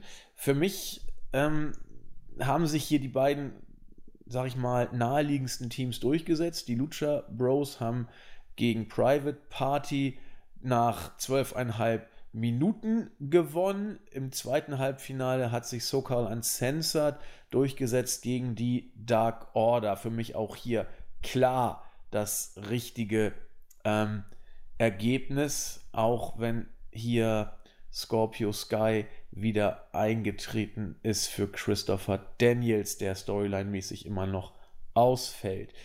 Ähm, ja, also Ergebnis für mich macht es Sinn. Also die Bugs sind raus, dann muss das Finale eigentlich Lucha Bros gegen, Private, äh, gegen SoCal Uncensored heißen. Oder äh, hättest du eine andere Variante hier auch für möglich oder sogar besser erachtet? Was meinst du? Hm, ja, jetzt nicht unbedingt besser, weil ich finde, äh, halt auch rein vom Stil her passen die Lucha Bros und SCU äh, am besten zueinander. Haben sie ja in der Vergangenheit auch schon das ein oder andere Mal auch äh, in, in Multi-Tag-Team-Matches mit den Bugs gezeigt. Äh, ich hätte mir halt vorstellen können, äh, dass man die Dark Order äh, ins Finale packt, ähm, von denen du ja nicht so der größte Fan bist. Nicht so. Nö. Also wäre für mich auch eine Möglichkeit gewesen, aber ich sehe es jetzt auch nicht als äh, kapitalen Fehler, äh, dass man SCU äh, in, ins Finale gebuckt hat oder dass die Dark Order dadurch jetzt so den großen Schaden genommen hätte. Wie gesagt, äh, äh, rein vom Wrestling her und von, äh, vom Stil her, denke ich, ähm, sind Lucha Bros und SCU die beste Paarung, die man hier hätte ins Finale bucken können. Und ich denke mal, im Finale kann man dann so einiges erwarten. Bin dann auch mal gespannt, wer gewinnt. Hoffe ja so ein bisschen, äh, da man ja auch in, in, den letzten Monaten viel äh, Bugs gegen äh, Lucha Bros hatte, dass man hier dann äh, SCU die Titel geben. Oh, ich hätte tatsächlich auf die Lucha Bros getippt. Ja gut, mein, wer mich kennt, der weiß ja, dass ich auch eine gewisse äh, Schwäche für Chris Daniels habe. Ähm, aber ich finde, äh, gerade in, in, Sachen Promos ist SCU äh, großartig. Ich glaube, das würde vielleicht dem Titel auch ein bisschen helfen. Mein Lucha Bros, die können mittlerweile auch äh, kurze Promos auf Englisch halten, aber gerade Pentagon ähm, ist er, ähm, sage ich mal, bis auf sein Motto nicht so ganz äh, expressiv, was, was die englische Sprache angeht. da muss er häufig äh, Phoenix dann äh, die, die Promo-Arbeit übernehmen. Äh, und ich glaube halt auch einfach, weil man eine, eine wöchentliche TV-Show hat, wo man dann durchaus auch mal die Champions mal alle ein, zwei Wochen in, in Promos präsentieren will, wäre es jetzt für den Anfang vielleicht äh, nicht das Schlechteste, wenn man äh, SCU dann eben die Titel Schauen wir mal. Bin gespannt. Ähm, bin wirklich gespannt. Ich könnte mit beiden absolut leben als erste Titelträger. Ähm, insofern zurücklehnen und genießen könnte das Motto sein. Ja, Kenny Omega äh, dann gegen Joey Janella. Ähm, dieses Match war im Rahmen von AEW Dark in der Woche zuvor schon mal aufgezeichnet und auch gezeigt worden und hat großartige Kritiken bekommen. Zumindest hat es für unglaublich viel Aufsehen gesorgt. Ich habe mir das Match natürlich auch angeguckt und äh, fand es als Hardcore-Match gut, richtig gut, aber nicht überragend. Was die da aber an Spots gezeigt haben, war schon krass. Vor allen Dingen, wenn man bedenkt, dass es ja eben nur ein Dark-Match war und äh, dementsprechend auch nur auf YouTube ausgestrahlt wurde. Die Frage war natürlich, warum packt man dieses intensive Match ähm, auf AEW Dark, um dann in der Woche drauf ein normales Singles-Match folgen zu lassen. Viele haben gesagt, man möchte auf diese Weise AEW Dark ein bisschen pushen. Ja. Kann ich alles nachvollziehen, Olli? Also zum einen das und zum anderen vielleicht auch aus äh, zeitlichen Gründen. Und zum dritten, ähm, äh, gerade die Internet- und Social-Media-Plattformen haben ja bei AEW eine äh, deutlich größere Bedeutung, äh, als es bei anderen Wrestling-Promotions ist. Also ich meine, wenn du sagst, äh, warum macht man so viel Aufwand für, für ein YouTube-Video oder so, äh, da kann ich ja, könnte ich ja jetzt auch anfügen, dass man gerade mit Being the Elite viel in, in der frühen Phase von AEW aufgebaut hat. Das war ja quasi auch nur eine, in Anführungsstrichen nur eine YouTube-Videoserie.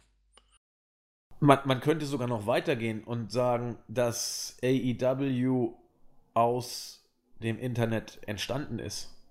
Könnte man vielleicht sagen, ja, das war die oder Basis. Oder zumindest, dass viele aus der, aus der Hauptzielgruppe eben äh, gerade da beheimatet sind.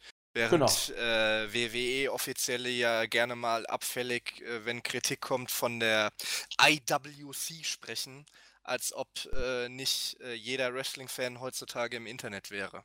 Als ja, ob die Fans aus dem, als ob die Fans aus dem Internet andere Fans als die Fans in der Halle wären.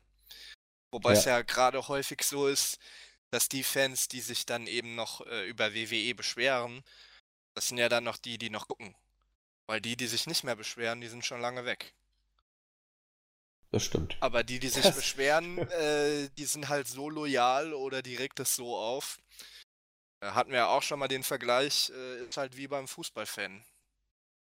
Wenn ein Verein ja. scheiße spielt, dann regst du dich auch auf, aber du gehst halt die nächste Woche wieder hin. Stimmt. Gut. Ja, äh, Jericho und der Inner Circle kaufen sich Karten für die Show und trinken Champagner. Hier gab es leichte Kritik Richtung WWE-Booking. Hm. Hm, hm, hm. Weiß ich nicht. Olli, wie hast du es gesehen? Ja, gab es bei uns im Chat halt auch eine größere Diskussion, dass es ja so WWE-typisch wäre, äh, weil sich ja bei WWE auch gerne mal jemand äh, Karten kauft. Ähm, wo dann auch jetzt die Frage aufkam, da bei AEW ja quasi äh, die ersten Wochen alle Hallen ausverkauft äh, waren und auch relativ schnell und im Vorfeld, sind die Leute jetzt äh, noch an die Karten gekommen. ich meine, so ein bisschen kann ich die Kritik halt schon nachvollziehen, aber ich fand, äh, es war jetzt nicht so hanebüchen und penetrant gebuckt, wie das eben bei WWE bei äh, denselben oder bei ähnlichen Engeln äh, meistens der Fall ist. Finde ich ehrlich gesagt auch nicht. Also ich fand gerade die Sache, wo Jericho da draußen mit den Fans steht und seine Karte zeigt, ich finde das symbolisiert, ich klinge jetzt irgendwie doof, aber da sehe ich es eher sogar als Nähe zu den Fans als bei WWE, wo die Fans Mittel zum Zweck mittlerweile noch sind. So eine Art Statistiken oder Staffage ähm, finde ich, kommt es hier tatsächlich anders rüber. Ist mal mein Eindruck. Vielleicht liege ich damit auch falsch, ne? aber ich habe hier den, naja. den Stempel WWE-Booking nicht so gesehen. Ja, ich würde schon sagen, dass AEW auch grundsätzlich eine größere Fanbindung hat ja. äh, als WWE. Ich meine, Promotion ist auch relativ neu. Die sind auch in gewisser Art und Weise darauf angewiesen. Äh, wobei ich auch ganz grundsätzlich ähm, sage, dass eben Grundausrichtung der Promotion darauf ausgelegt ist. Also ich meine, Brian Alvarez hat das mal vor, ich weiß gar nicht, zwei, drei Wochen in irgendeinem Podcast ähm, ganz schön gesagt. Ähm, WWE bookt so, dass sie ihre Fans aufregen wollen, während äh, AEW quasi für die Fans bookt. Ich glaube, das kann man auch genauso stehen lassen. Würde ich sofort so unterschreiben. Jo, und dann äh, ein interessanter Main-Event, auf den ich kurz noch eingehe. Und dann möchte ich auch Jens und Julia nicht alles wegnehmen. Äh, John Moxley ist gegen Pack angetreten. Ja, Pack, nicht Pack, da legt er Wert drauf. Ein Match, äh, Match gab es aber keinen Sieger, denn das Time Limit ist abgelaufen. Interessant, wenn man sich das Time Limit mal anguckt, 12 Minuten und 10 ist jetzt nicht so die originellste Zeit, die man sich ausdenkt für ein Time Limit. Aber bei AEW hat man es ein bisschen anders gemacht. Man hat das Time Limit. Originell schon. Wohl eher ja. nicht konventional. Oder konventionell, wollte ich auch ja. sagen. Pardon, das wollte ich damit aber sagen. originell gesagt. O ja, ich meine originell ist es schon, ja. Ich meinte, es ist nicht konventionell, dafür aber originell, Entschuldigung. Ähm, sowohl die Zeit als auch der, der Grund, warum man zu der Zeit gekommen ist. Es geht nämlich darum, dass man hier gesagt hat, wir nehmen das, was wir noch an On-Air-Time übrig haben und das sei unser Limit und wenn diese Marke erreicht ist, dann ist das Match eben vorbei, wenn nicht vorher jemand einen entsprechenden Pin ansetzen kann. Kann man doch mal machen, oder? Ja, hat man, hat man auch schon in der ersten Woche, meine ich, damals erwähnt, dass man das äh, in Zukunft halt so regelt, dass der Main Event ähm, quasi kein festes Time Limit hat, sondern eben äh, nur noch so lang wie die Sendezeit geht, ähm, ist das Time Limit und wenn bis dahin keine Entscheidung gefallen ist, gibt es dann eben einen Draw. Bin ich so ein bisschen zwiegespalten. Ähm, zum einen ist es natürlich äh, relativ pragmatisch und gibt einem ein bisschen mehr Flexibilität im Booking. Äh, zum anderen ist es dann halt auch so ein bisschen, äh, gerade weil, weil AEW ja auch äh, sagt, ja, Siege und, und Niederlagen haben große Bedeutung, äh, dass dann halt manche Matches ein festes Time Limit haben und die Main Events dann immer nicht, ähm, dass dann quasi da die Regeln so ein bisschen unterschiedlich sind. Wenn Siege, Niederlagen und diesbezüglich dann eben auch äh, unentschieden zählen, bin ich dann halt ein bisschen, bisschen schade, dass man dann äh, keine einheitlichen Regeln hat. Also wie gesagt, da bin ich dann so eher ein bisschen zwiegespalten. Okay. Ja, kann man aber so sagen. Ja, wie gesagt, das war's dann. Also ausführlich gehen wir jetzt hier nicht drauf ein. Wir wollten nur mal ein, zwei Takte eben mal zu AEW verloren haben, damit es nicht völlig untergegangen ist. Ähm, Rating-technisch hat NEW NXT einmal mehr geschlagen. Man bleibt so ungefähr in der Differenz von ja, roundabout 300.000, die da zwischen den beiden Shows liegen. AEW mittlerweile unter die Millionengrenze gefallen. Ähm, NXT unter die 700.000 Grenze gefallen. Ja, das ist alles, sag ich mal, noch im Rahmen. Andererseits ich weiß nicht. Also, wer kann denn sinkende Zuschauerzahlen eher verkraften? WWE oder AEW? Natürlich eindeutig WWE im Moment. Die haben einen sicheren Fünfjahresvertrag für viele Millionen. Also, wie gesagt, hier scheiden, scheiden sich so ein bisschen die Geister. Manche sagen, Boom Period kommt, manche sagen Übersättigungseffekt. Olli und ich haben uns da im Vorfeld schon zu geäußert. Wir rechnen beide eher ziemlich deutlich mit einem Übersättigungseffekt. Und da bleibe ich dabei. Der wird AEW mehr schaden als WWE, bin ich ziemlich sicher. Äh, und umso mehr hoffe ich, dass immer mehr Leute jetzt bei AEW einschalten, damit die irgendwie am Limit bleiben. Denn nochmal, AEW kämpft hier nicht gegen NXT. AEW, wenn überhaupt, äh, muss sich mit den anderen Main Roster Shows von WWE messen lassen. Und äh, da kann man, wie gesagt, ob NXT jetzt untergeht oder nicht, wird WWE nicht groß jucken. Ähm, aber auf Sicht kann, kann man sagen, je mehr Shows WWE rausballert, desto größer wird der Übersättigungseffekt und desto blöder wird es für AEW. Das ist nun mal leider so. Würde ich dir zwar zustimmen, aber auch anfügen, dass AEW eine sehr loyale Fanbasis hat und ich glaube auch mittlerweile relativ viele exklusive Fans, die sich dann eben nur noch AEW anschauen. Insofern glaube ich jetzt nicht, dass der Übersättigungseffekt äh, AEW, äh, also er wird AEW treffen, aber nicht so hart treffen. Und ich glaube auch mit, selbst mit 800 bis 900.000 äh, wären sowohl AEW als auch TNT immer noch relativ zufrieden.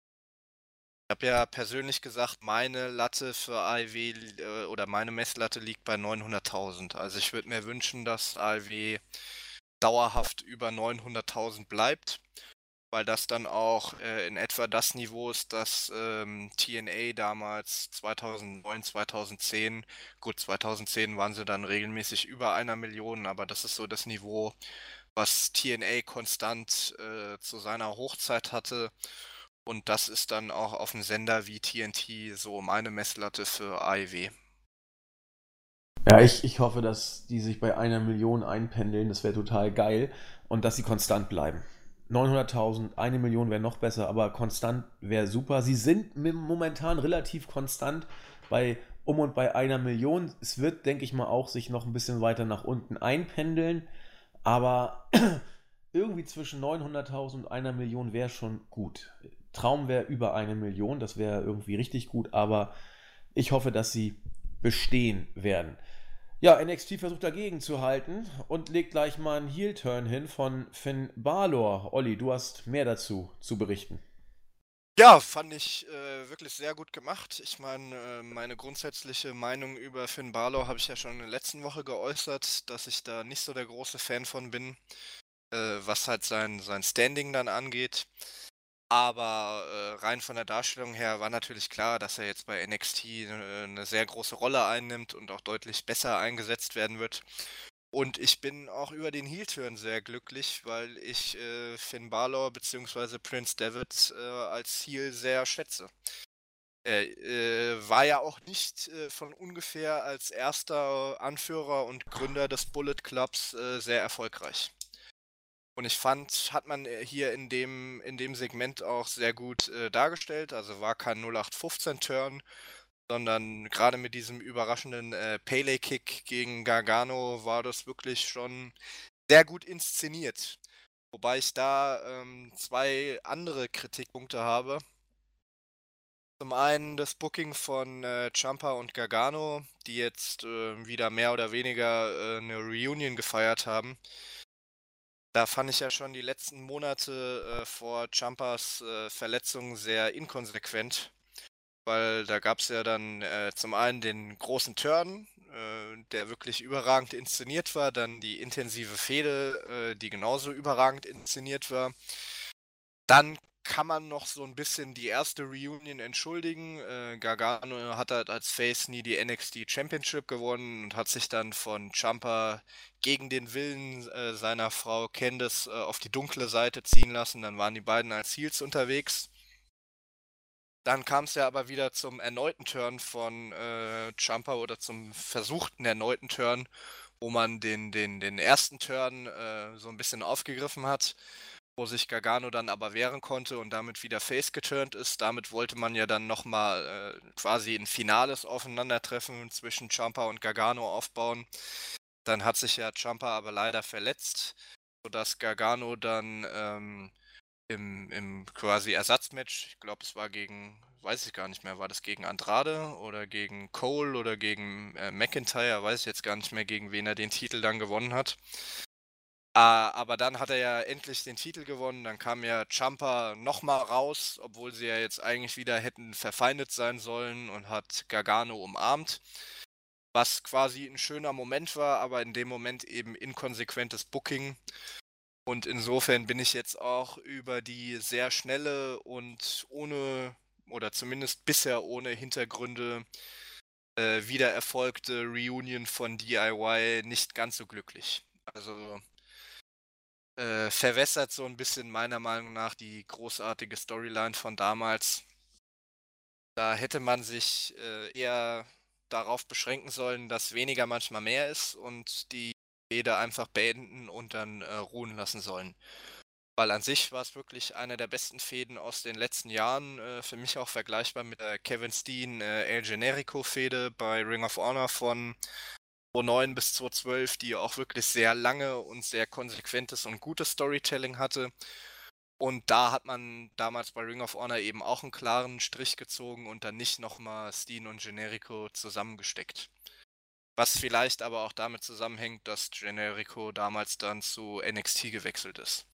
Also eventuell hätte Ring of Honor da auch nochmal eine Reunion gebuckt, aber ich fand, da hat man eben einen klaren und sauberen Schnitt gefunden, und deswegen ist für mich auch äh, Steen gegen Generico, was Storytelling angeht, immer noch das Maß aller Dinge aus den letzten 10, 15 Jahren.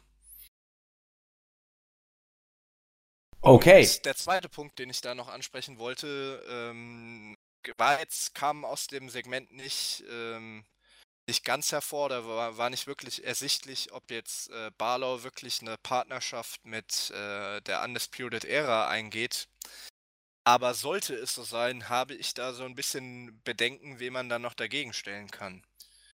Weil du hast jetzt noch DIY, du hast ähm, den Dream, der ja gegen Strong fädet. Aber wen hast du denn dann jetzt noch großartig auf Face-Seite? Den du dann wirklich gegen ein ziemlich übermächtiges Heal-Stable mit äh, Balor und Cole an der Spitze stellen könntest. Ja, berechtigte Frage. Da fehlen mir dann noch so ein bisschen, bisschen die Gegner. Weil ja. so wie es aussieht, sind die Street Profits jetzt auch endgültig ähm, komplett ins Main Roster hochgezogen worden. Ja, ganz sicher. Und dann fehlen eigentlich noch zwei Leute auf Face-Seite und ich sehe da jetzt noch nicht so ganz, wer diese Rolle ausfüllen soll. Muss man abwarten. Weil ich kann es mir auch nicht vorstellen. Ich gehe mal stark davon aus, ähm, in irgendeiner Konstellation wird man jetzt die beiden Parteien dann äh, bei Wargames booken, ins Wargames-Match. Ja, muss ja. Wir haben ja nur noch ein paar Wochen bis Wargames, genau. Lassen wir uns überraschen, wie man da aus dem Hut zaubert. Ansonsten kann man dann noch erwähnen, dass ähm, Dakota Kai und äh, Tegan Knox sich ein ähm, Women's Tag Team Match verdient haben. Da fährt man jetzt bei NXT äh, auch wieder groß auf. Äh, in der nächsten Woche werden dann Asuka und äh, Kairi bei NXT auftreten und eben da ihre Women's Tag Team Championships verteidigen habe ich so ziemlich dieselbe Meinung wie bei Balor dazu. Ich bin jetzt kein Fan davon, dass man dann jetzt ständig irgendwelche Main-Roster-Leute wieder runter zur NXT schickt, weil ich eben der Meinung bin, dass es ihrem Standing nicht gut tut. Aber es ist halt klar, dass man jetzt versucht, bei NXT immer so viel wie möglich aufzufahren, äh, um eben im Kampf in, in den Wednesday Night Wars gegen AEW zu bestehen. Das ist aber ja nun mal so, ne? dass man jetzt da versucht, NXT mit Main Roster so ein bisschen zu stärken. Ob es funktioniert. Ja. Und als letzten Punkt könnten wir noch anfügen, dass äh, die Cruiserweight Championship jetzt äh, in NXT Cruiserweight Championship umbenannt wurde und zukünftig äh, bei sowohl bei 205 Live als auch bei NXT verteidigt wird. Also da hat man jetzt quasi 205 Live nicht mehr dem Main Roster, sondern NXT untergeordnet. Mal gucken, wie lange wir 205 Live, 205 Live überhaupt noch haben. Ja, Bis jetzt hält klar. es sich ja. Aber. Insofern dann aber auch äh, das, was wir immer gesagt haben, für alle Cruiserweights äh, oder auch für, für den guten Kushida dann wahrscheinlich irgendwann wird es eher keine Zukunft im Main Roster geben. Ausnahmen wie Ricochet mal äh, ausgenommen. So, wir können ihn doch Shorty K nennen, wenn er dann hochkommt. Und mit Shorty G können die ein Tag-Team machen. Ich sehe das schon kommen. Das wird passieren. Und bei mir habt ihr es zuerst gehört. Shorty K und Shorty G werden um die SmackDown Tag Team Championship antreten. Ha! Pass mal auf. So viel dann zu NXT. Da wollen wir jetzt aber dann äh, auch nicht alles den Kollegen vorwegnehmen. Wenn die sich Eben. schon die äh, Rosinen rauspicken, dann sollen sie es auch machen. Boah, nur, das lasse ich jetzt mal so stehen. Ja, ich habe schon nur, viel Ärger nur, bekommen die letzte Woche. Ja, das ist alles äh, auf freundschaftlicher und spaßiger Ebene gemeint, aber wie wir ja auch schon gesagt haben, wir lassen es uns jetzt nicht nehmen, äh, auch mal einen kleinen Schwenk zu AEW oder NXT dann zu machen, wenn uns eben danach ist. genau. Wir haben die äh, Wednesday Night Wars in die WI Wars umbenannt und nein, aber in der Tat, wir, wir werden uns natürlich ab und zu mal äußern. Das Schwerpunktprodukt hierzu liefern Jens und Julian. Mal gucken, was das nächste Mal kommt. Ha, kleiner Stich. Wir sind immer zuverlässig. Haha, so. Damit, nein, Gesundheit ist nicht witzig. Ich habe gerade eine News gesehen, die Jens gerade rausgeballert hat. Und da steht, dass die 15 Millionen, die Tyson Fury bekommt, für seinen Auftritt wohl doch etwas zu hoch geschätzt sind. Habe ich mir schon fast gedacht.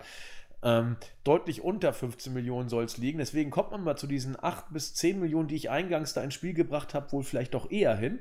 ist ja Aber immer noch genug. Immer noch so viel, dass äh, ein normaler Mensch dafür nicht mehr arbeiten muss und zwar für ein paar mehr Leben nicht mehr arbeiten muss, wenn man nicht gerade alles wieder verjubelt. Das Grundargument bleibt das gleiche: her mit den Kohlen. Gut, damit sind wir für diese Woche am Ende. Eine Sache will ich noch anfügen. Na, Gott sei oder Dank. anmerken. Ähm, zu New Japan haben wir uns ja schon geäußert, aber ich wollte nochmal darauf hinweisen, ähm, da ich ja auch im MMA-Bereich äh, zu Hause bin, wer MMA-Fan ist oder werden will oder sich auch nur ein bisschen dafür interessiert, in der kommenden Woche findet der UFC äh, 244 Pay-per-View statt. Gleichzeitig auch das 500. Äh, Event in der UFC-Geschichte. Und da der nächste Podcast ja nicht vor Sonntag kommt, äh, wollte ich mir es nicht nehmen lassen, nochmal darauf hinzuweisen, da ja da im Main Event der sehr interessante Kampf zwischen äh, Jorge Masvidal und Nate Diaz stattfinden wird. Ähm, Gerade von Nate Diaz werden ja vielleicht, der wird vielleicht der ein oder andere schon im Zuge seiner beiden Kämpfe gegen Conor McGregor was gehört haben. Und die beiden sind eigentlich immer für einen sehr unterhaltsamen Kampf und auch für sehr unterhaltsame äh, Aktionen oder Pressekonferenzen bzw. Interviews äh, außerhalb des Oktagons bekannt.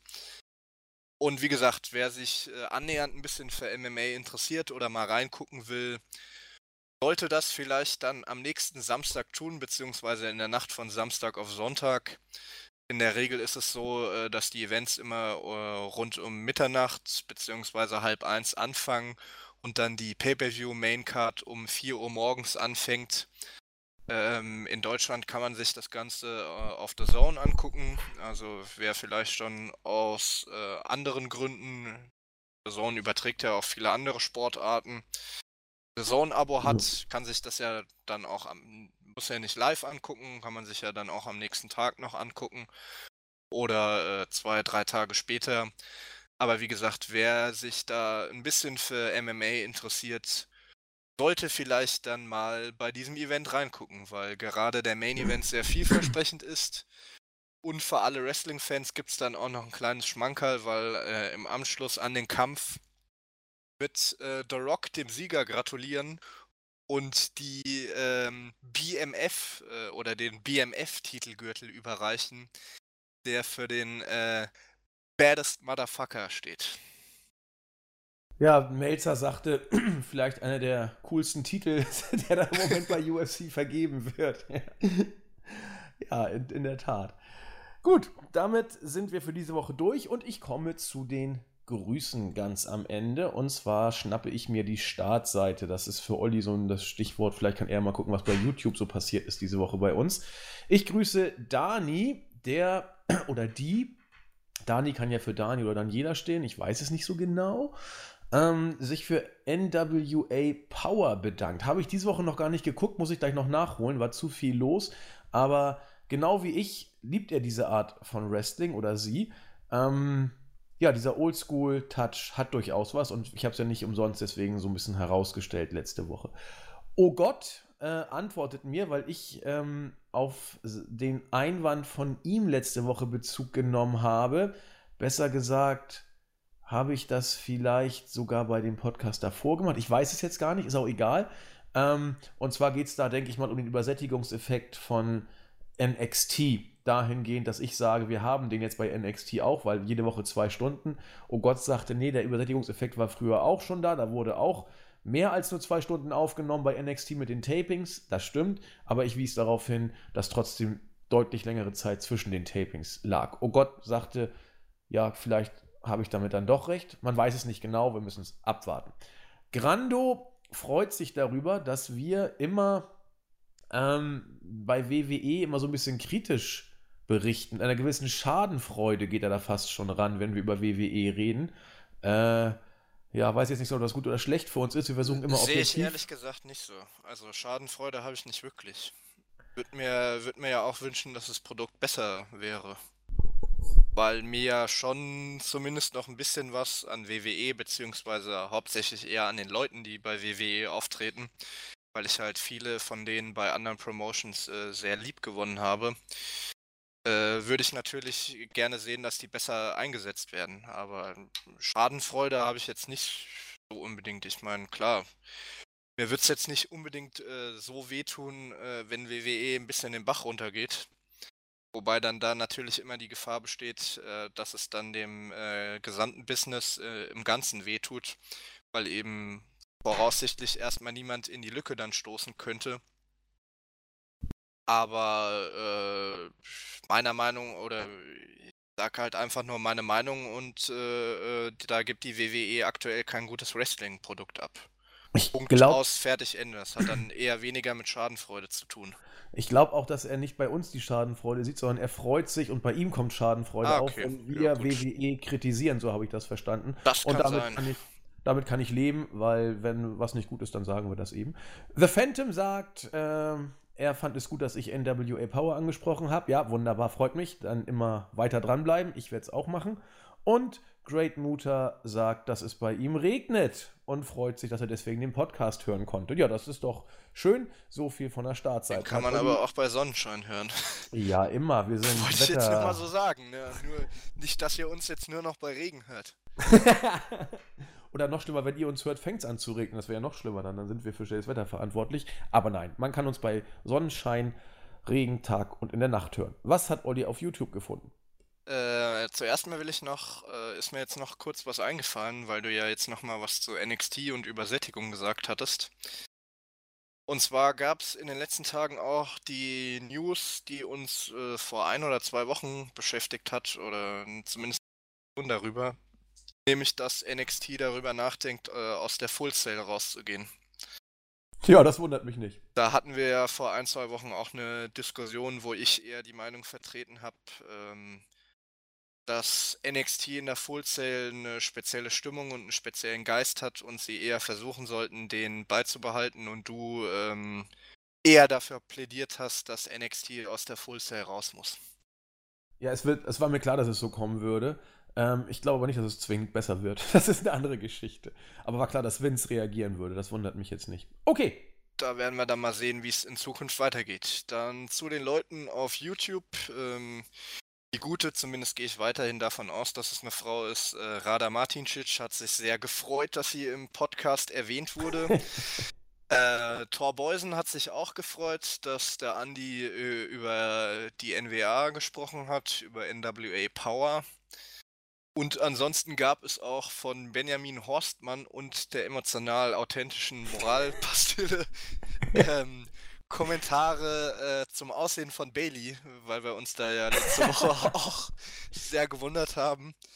Ähm, zum einen wurde da gesagt, äh, Homer Simpson äh, Schminkflinte.